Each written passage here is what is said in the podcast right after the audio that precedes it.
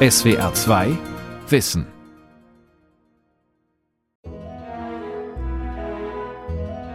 nicht Künstler zu sein und sich zurückzuziehen und sagen, die Gesellschaft ist mir mal bumse egal, sondern tatsächlich zu gucken, wie ich als Künstler mich um die Belange dieser Gesellschaft für ein besseres Leben tatsächlich auch engagieren und einsetzen kann.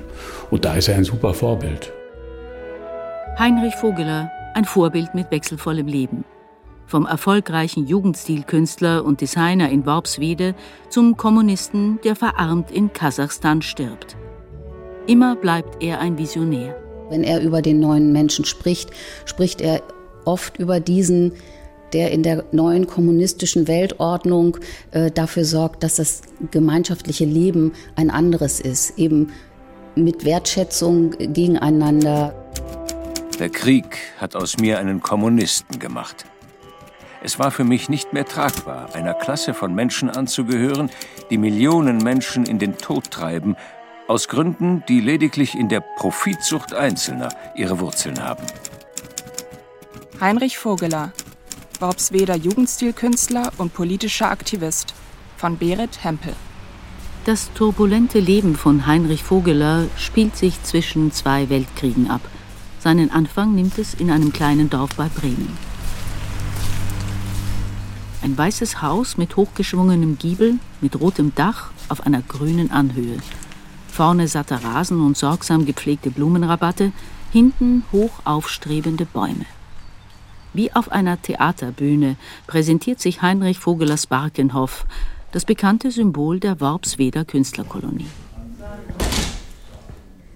Durch eine Tür in einem seitlichen Anbau geht es durch ein kleines Museumsfoyer mit Garderobe, Kasse und Shop hinein in den geschichtsträchtigen Haupttrakt. Wir stehen im Barkenhof, das ist das ehemalige Wohn- und Atelierhaus von Heinrich Vogeler. Beate Arnold ist künstlerische Leiterin des Barkenhof in Worpswede. Und wir sind gerade in einem Raum, den er im Zuge der Umbaumaßnahmen und Aufbaumaßnahmen seines Hauses Anfang des 20. Jahrhunderts eingerichtet hat. 1894 reist der 21-jährige junge Mann der zu dem Zeitpunkt an der Düsseldorfer Kunstakademie studiert, in seine Geburtsstadt Bremen. Er möchte seinen Studienkollegen Fritz Overbeck besuchen. Doch der habe sich gerade in dem kleinen Dörfchen Worpswede eingemietet, um dort zu malen, erzählt dessen Mutter. Am anderen Tag packte ich meine Sachen. Rauschend kam ein Torfkahn unter seinem braunen Segel flussaufwärts. Ich rief den Schipper an, das Boot scherte ans Ufer, ohne zu halten, und ich sprang hinein. Nach einstündiger Segelfahrt streifte der Kahn das niedere Ufer des Moorflusses bei der Hammehütte Neuhelgoland. Hier musste ich raus. Mit einem Gruß an den Torfbauern Komm man gaut hin, sprang ich ans Ufer. Bald war ich im Dorf. Ein beschauliches Dorf vor den Toren Bremens. Hier zog es Künstler hin, die raus wollten aus dem akademischen Kunstbetrieb. Worpswede war zu dieser Zeit wirklich gut entwickelt. Björn Herrmann, Kunsthistoriker und Co-Kurator der Ausstellung Mythos und Moderne 125 Jahre Worpswede. Es gab Gasthäuser, es gab hier eine Post, es gab hier die entsprechenden Läden. Es gab dann auch jemanden, der sehr schnell darauf eingestiegen ist, hier Malbedarf anzubieten und zu verkaufen. Von daher war das also ideal. Kurz nach seiner Ankunft sitzt der junge Heinrich Vogeler zusammen mit den Malerkollegen Fritz Mackensen, Hans am Ende, Fritz Oberbeck und Otto Modersohn oben auf der flachen Kuppe des Weiherbergs. Fritz Oberbeck liegt bäuchlings auf einem felsenähnlichen Denkmal und zitiert ein Gedicht. Während der letzten Verse kam aus dem Eichengebüsch ein hell gekleidetes, schlankes, blondes Mädchen mit hängendem Zopf. Auf der Hand trug es eine zahme Elster. Vierzehn Jahre mochte es sein. Der Eindruck dieser jungen, elastischen Mädchengestalt wirkte auf mich wie etwas tief in mein Leben eingreifendes. Ein ganz junges Menschenkind, ohne Bedürfnis irgendwie wirken zu wollen, interessiert an allem, was geschieht, nirgends eine Hemmung, eine konventionelle Einschränkung. Es ist Martha, Tochter einer alleinerziehenden Lehrerin. Sie wird Vogelers Frau, seine Muse und sein liebstes Motiv. Vorher kauft Heinrich Vogeler mit dem Erbe seines Vaters einen kleinen Bauernhof, den er mit viel eigener Arbeit zum Barkenhof umgestaltet. Man kann es sich heute kaum noch vorstellen. Es war eine kleine Hütte, muss man sagen. Das hieß äh, kein Schornstein auf dem Dach. Es war eine große Diele mit einer Feuerstelle und Heinrich Vogel hat diese Hütte entdeckt, als er als junger Mann 1894 hierher kam nach Worpswede und hat sich sofort in dieses Haus, in dieses Anwesen oder an dieses Gelände verliebt. Der Jugendstilkünstler überlässt bei der Gestaltung des alten Bauernhofs nichts dem Zufall. Vogeler legt hier schon den Grundstein für seine große Karriere mit dem schnörkelhaften Design. Er hat alles durchdekliniert. Er hat die Türgriffe entworfen, er hat die Tapeten entworfen. Seine spätere Frau hat er in selbstentworfene Kleider gesteckt. Er hat das Mobiliar entworfen, den Schmuck, die Gläser, das Besteck, das Porzellan. Also eigentlich alles, was man sich in seinem Leben so vorstellt, was einen umgibt. Die nächste Zeit arbeitete ich mit Martha eifrig zusammen. Sie stand Modell für das Bild Die Heimkehr, das sich in Der Abschied verwandelt hatte. Ein stehendes Liebespaar. Ein heimkehrender Kreuzritter, der sein Rüstzeug schon abgelegt hat und behelmt, in einen roten Kaftan gekleidet, ein junges Weib an sich zieht, das sich in Blau und Blond an ihn schmiegt. Der Künstler inszeniert sich selbst als eine Art Märchenprinz.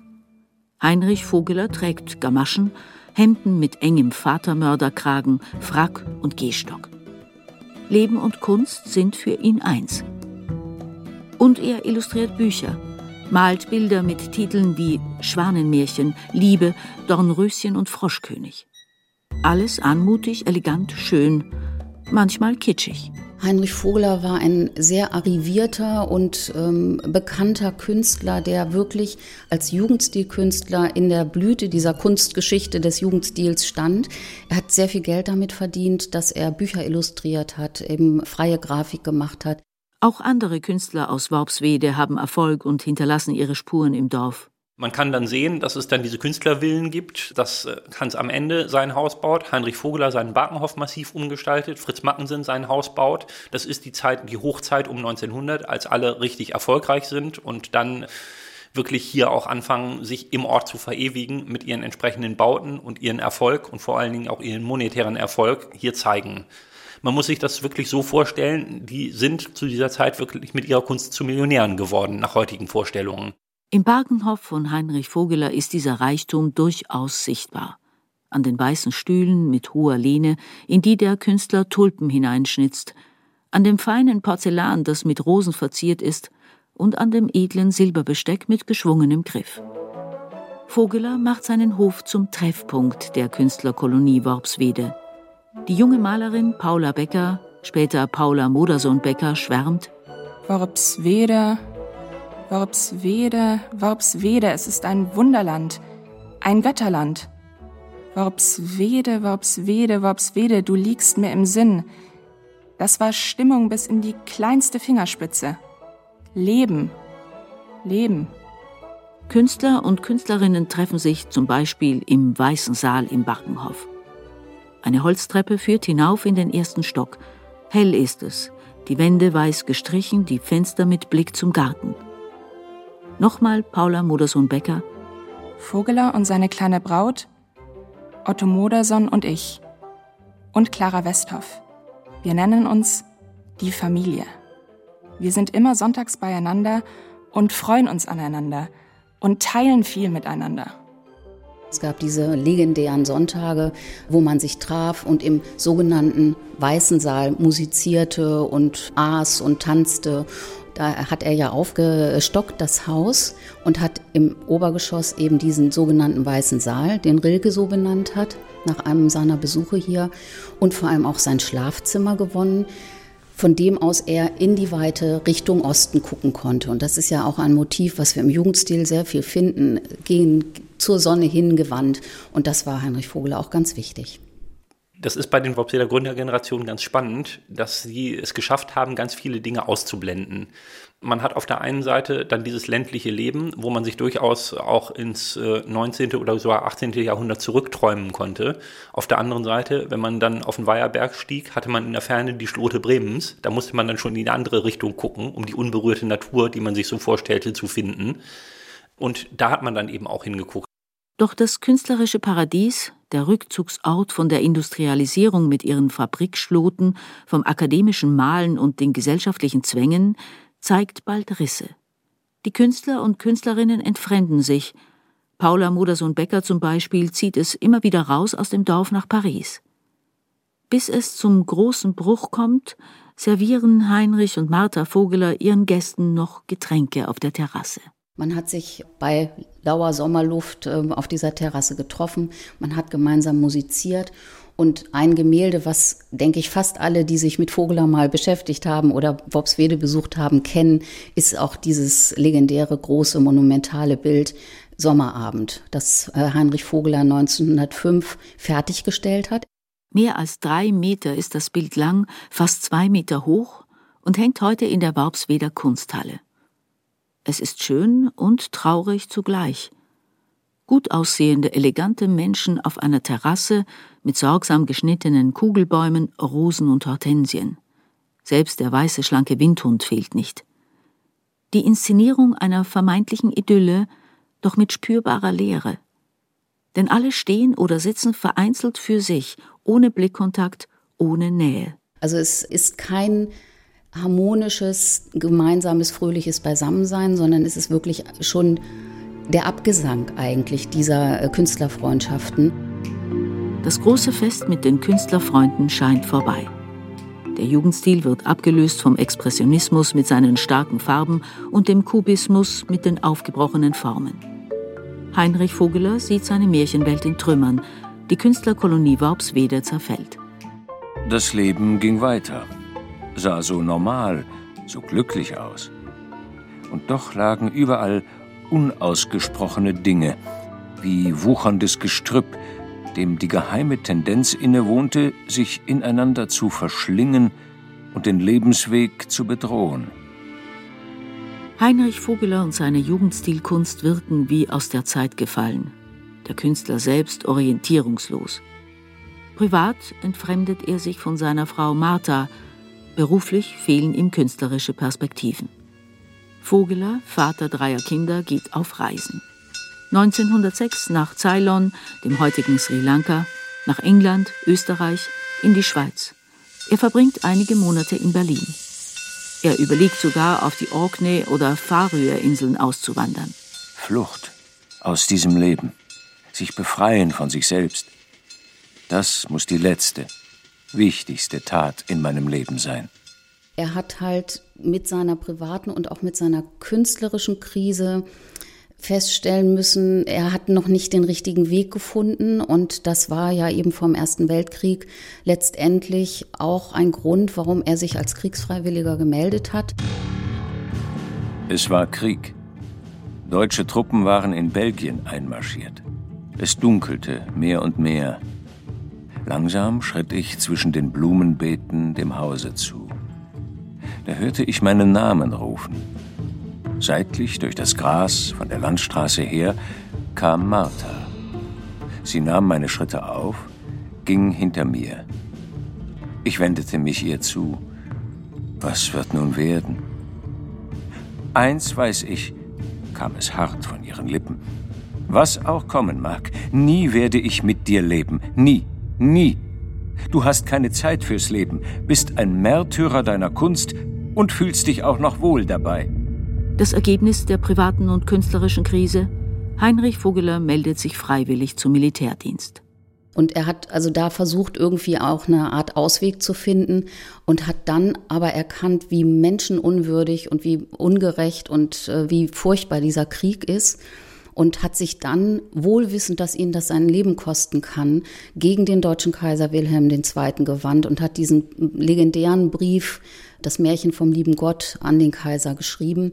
Er wagt es, an die höchste deutsche Instanz, an Kaiser Wilhelm II., einen Friedensappell zu schreiben, den er mit den Worten beendet: sei Friedensfürst.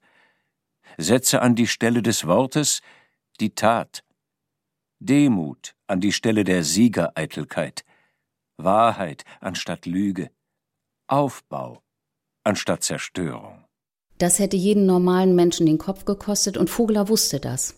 Aber er war so äh, doch bekannt, dass man ihn nur in Anführungsstrichen in eine psychiatrische Anstalt in Bremen gesteckt hat für 62 Tage. Und danach ist er dann unter Polizeiaufsicht wieder auf den Barkenhof zurückgekehrt. Und das ist natürlich für uns, glaube ich, erstmal relativ schwierig zu verstehen, äh, was das in einem Menschen dann auch alles auslöst. Der Brief leitet den Bruch mit den konservativen Kreisen in Worpswede ein, mit Künstlern wie Fritz Mackensen. Der setzt aber endgültig ein mit Heinrich Vogeler, der dann zunächst mal in der Irrenanstalt verschwunden war und dann aber an der Spitze der revolutionären Horden hier in Worpswede auftauchte, dann ja auch dem ersten äh, Arbeiter- und Soldatenrat des Landkreises Osterholz angehört hatte, als zuständiger Kommissar für Propaganda und Ernährung. Das heißt, Vogeler zog durch die Lande und requirierte Korn. Vom sich inszenierenden Märchenprinzen zum Nachrichtenoffizier, eingesperrt in eine psychiatrische Anstalt, hin zum Revolutionär, der auf dem Barkenhof eine Kommune gründet. Vogelers Lebensweg ist voller Wendungen, die eines eint, die Vision vom besseren Leben. Der hat sich Holzschuhe angezogen, er hat den Barkenhofgarten umgegraben mit seinen Kommunaden, er hat hier eine Kommune gegründet ohne Geldwirtschaft gelebt, im äh, Selbstversorgertum mit Austausch mit der dörflichen Bevölkerung. Hier hat also wirklich komplett versucht, einen ganz anderen Weg einzuschlagen. Schwieriger wurde es dann, als die Kommune sich äh, hier etablierte hatte. So Burkhard Rehage, Vorsitzender der Heinrich Vogeler Gesellschaft. Es gibt immer so ein paar Beispiele, dass dann plötzlich nackte Menschen über das Gelände liefen. Das ist in so einer ländlichen Kommune natürlich mit dem einen oder anderen Kopfschütteln verbunden. Das ist der eine Part. Auf dem Barkenhof haben sich sehr viele politische Flüchtlinge und so weiter hier versammelt. Vogler hat hier auch ähm, politische Flüchtlinge versteckt. Also es gab auch immer wieder Polizeirazzien hier auf dem Hof. Und ähm, also hier hat sich wirklich sehr viel getan. Vogeler lebt antikapitalistisch. Er träumt vom neuen Menschen in einer neuen klassenlosen Gesellschaft mit gleichen Chancen für alle von einem Menschen, der seinen Sinn im Leben nicht in dem Streben nach Profit sieht. Also das Kommunenleben war tatsächlich so, dass man versucht hat, zwei Dinge miteinander zu verbinden, eigentlich Leben und Arbeiten. Das heißt, eine Selbstversorgereinrichtung zu schaffen, nämlich diese Kommune, persönlichen Besitztum weitestgehend aufzulösen. Das so auf der einen Seite, auf der anderen Seite hatte Heinrich Vogler da ja schon den sogenannten neuen Menschen im Kopf. Das heißt also diese Barkenhof-Kommune schon als Keimzelle. Vogelers größter Gegenspieler ist der Maler und Mitbegründer der Worpsweder Künstlerkolonie, Fritz Mackensen. Mackensen hat dann, nachdem auf dem Barkenhof sich äh, zunächst mal die Kommune, später die Arbeitsschule gegründet hat, immer wieder die Behörden in Bremen und in, in Osterholz aufgefordert, sich das intensiv anzugucken, hat immer wieder auch äh, Briefe geschrieben an die entsprechenden äh, Staatspolizeibehörden, dass kommunistische Umtriebe dort unterwegs wären. Denn die Kommunisten wurden ja nach der Niederschlagung der Räterepublik durchaus als, auch als Bedrohung für die Weimarer Republik gesehen. Es wird Ihnen bekannt sein, so schreibt Mackensen, dass Vogeler Vorträge hält. Es wäre wünschenswert, wenn diese Vorträge näher unter die Lupe genommen würden. Er ist der Jugendverderber in höchster Potenz. Doch auch mit der Kommune scheitert Vogeler, zu unterschiedlich sind die ideologischen und privaten Auseinandersetzungen. Vogeler zieht sich vom Barkenhof zurück und schenkt ihn schließlich 1924 der Roten Hilfe, einer Organisation zur Unterstützung linker politisch Verfolgter. Diese macht aus dem ehemaligen Künstlertreff ein umstrittenes Kinderheim. Die Situation selber war eben, dass es ein Zufluchtsort war für zwischen 10 und 15 Kindern, glaube ich, die dann tatsächlich aus, heute würden wir sagen, prekären familiären Verhältnissen kamen, ähm, von teilweise linksorientiert in Gefängnis gesitzende oder von Menschen, die im Ersten Weltkrieg gefallen waren. Und das war der Ansatz. Also erst tatsächlich sie auch im Sinne, sage ich mal, der Roten Hilfe-Ideologie weiterzubilden Vogeler lebt da schon nicht mehr auf dem Barkenhof. Mit seiner Geliebten Sonja Machlewska, Tochter eines Kommunisten und Begründers der Internationalen Roten Hilfe, reist er in die Sowjetunion, auch nach Berlin. Immer wieder kehrt er aber nach Worpswede zurück, um Fresken in der großen Diele weiterzumalen, die er 1920 begonnen hat. Bilder von der Geburt eines neuen Menschen, vom Krieg, Kriegsgefangenen, vom politischen Kampf. Die Politiker des Ortes, der Gegend ähm, waren äh, davon überzeugt, dass diese Bilder, die Vogler hier an die Wände gemalt hat, diese Kinder politisch infiltrieren. Und man hat also einen großen, man hat eigentlich befohlen, dass die Bilder zerstört werden. Und dann gab es einen riesen Protest von der Intelligenz der Weimarer Republik, da waren alle dabei. Also es gibt sogar eine Publikation, wo alle Namen genannt werden, ob das die Manns sind, äh, Max Reinhardt, Käthe Kollwitz, also ähm, Schriftsteller, Künstler, die sich dafür eingesetzt haben, dass diese Fresken nicht zerstört werden. Und es hat dazu geführt, man hat dem nachgegeben, dass die Bilder nur verhängt wurden mit Rollläden und nur wenn irgendwelche wichtigen Persönlichkeiten zu Gast äh, kamen, durften diese geöffnet werden, um sie anzusehen. Und ein ganz berühmter, den wir ja alle kennen aus der Kunstgeschichte, ist Diego Rivera, der Mann von Frida Kahlo, der auch hier gewesen ist und sich diese Bilder angeschaut hat. Beate Arnold zeigt auf die verblichenen Reste oberhalb des Kamins in der niedrigen Diele. Es gibt noch Teilstücke, aber die meisten ähm, Abbildungen sind zerstört worden. Die sind irgendwann in den 30er Jahren dann abgeschlagen worden, als die Wände hier bearbeitet wurden. Heinrich Vogeler sieht für sich und seine Ideale in Deutschland keine Zukunft mehr und zieht 1931 nach Moskau. In der neuen Sowjetunion hofft der Künstler, seinen Traum eines neuen Menschen verwirklichen zu können. Die Begrifflichkeit des neuen Menschen ist ja eigentlich eine ganz, ganz alte. Wir verbinden sie aber in der Regel meistens eben mit dieser Zeit äh, Anfang des 20. Jahrhunderts, mit den politischen Entwicklungen, mit der Oktoberrevolution, mit, mit Russland. Also diese, diese Idee eines neuen Menschen, ähm, der eben eine andere politische Überzeugung hat. Und äh, das ist bei Vogeler letztendlich auch ähm, Kern seiner Aussagen. Heinrich Vogeler reist durch das Land, malt im Auftrag der sowjetischen Regierung Bilder vom Leben der Menschen dort, schreibt Kunstkritiken, malt sogenannte Komplexbilder, Gemälde, die aufgesplittert in verschiedene Ebenen Leben im und Visionen vom Kommunismus darstellen.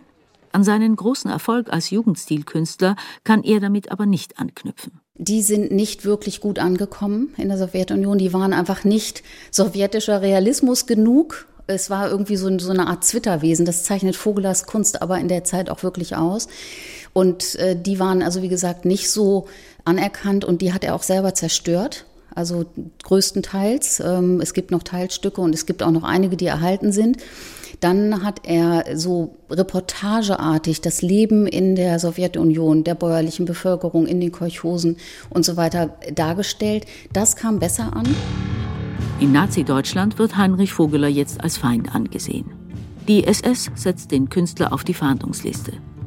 Als die deutsche Wehrmacht seine neue Heimat angreift, tritt Vogeler in die Propagandaarmee der Roten Armee ein. Er hat ja auch sogar äh, versucht, gegen Hitler noch zu kämpfen. Er hat Flugblätter entworfen, er hat äh, Aufrufe im Rundfunk gemacht in deutscher Sprache, ähm, um die Künstler und so weiter über das aufzuklären. Äh, die Flugblätter sind verteilt worden. Er wollte in den Zweiten Weltkrieg ziehen und er war ja dann 1942 auch nicht mehr der Jüngste. Also das äh, zeigt schon, dass er sich wirklich versucht hat einzusetzen und dann auch meiner Überzeugung nach auch einfach überzeugt gewesen sein muss, dass es was hilft, dass es seine Kraft, die er einsetzt, irgendwas zum Besseren wendet. Überzeugt auch vom Regime in Moskau? Von der Art der Umsetzung des Kommunismus unter Stalin und seinen Säuberungsaktionen, die unzählige Menschen das Leben gekostet haben? Das ist leider ein, eine relativ offene Frage, weil Vogeler darüber nichts geschrieben hat. Ich bin mir sicher, er kann es nicht nicht gesehen haben. Denn Vogeler hat im Haus der Regierung gegenüber dem Kreml gelebt und ähm, auch da sind ja diese Säuberungen haben da stattgefunden. Also ich, ich bin an der Stelle ähm, manchmal etwas ratlos. Ich glaube, er hat einfach diese wahnsinnige Sehnsucht danach gehabt, dass ähm, das, was er sich wünscht, nämlich ein Leben in Frieden mit allen Menschen, das kann man wirklich so sagen. Also er war ein echter Menschenfreund, dass er dem einfach so nachgehangen hat, dass er vielleicht auch mal weggeguckt hat. Ich kann es nicht sagen. Vogelers politischer Aktivismus und sein Kampf gegen Hitlers Faschismus machen ihn als Deutschen trotzdem zum Feind des Systems mit schwerwiegenden Folgen. Da kam der Befehl zur Evakuierung aus Moskau. Noch einmal änderte sich mein Leben.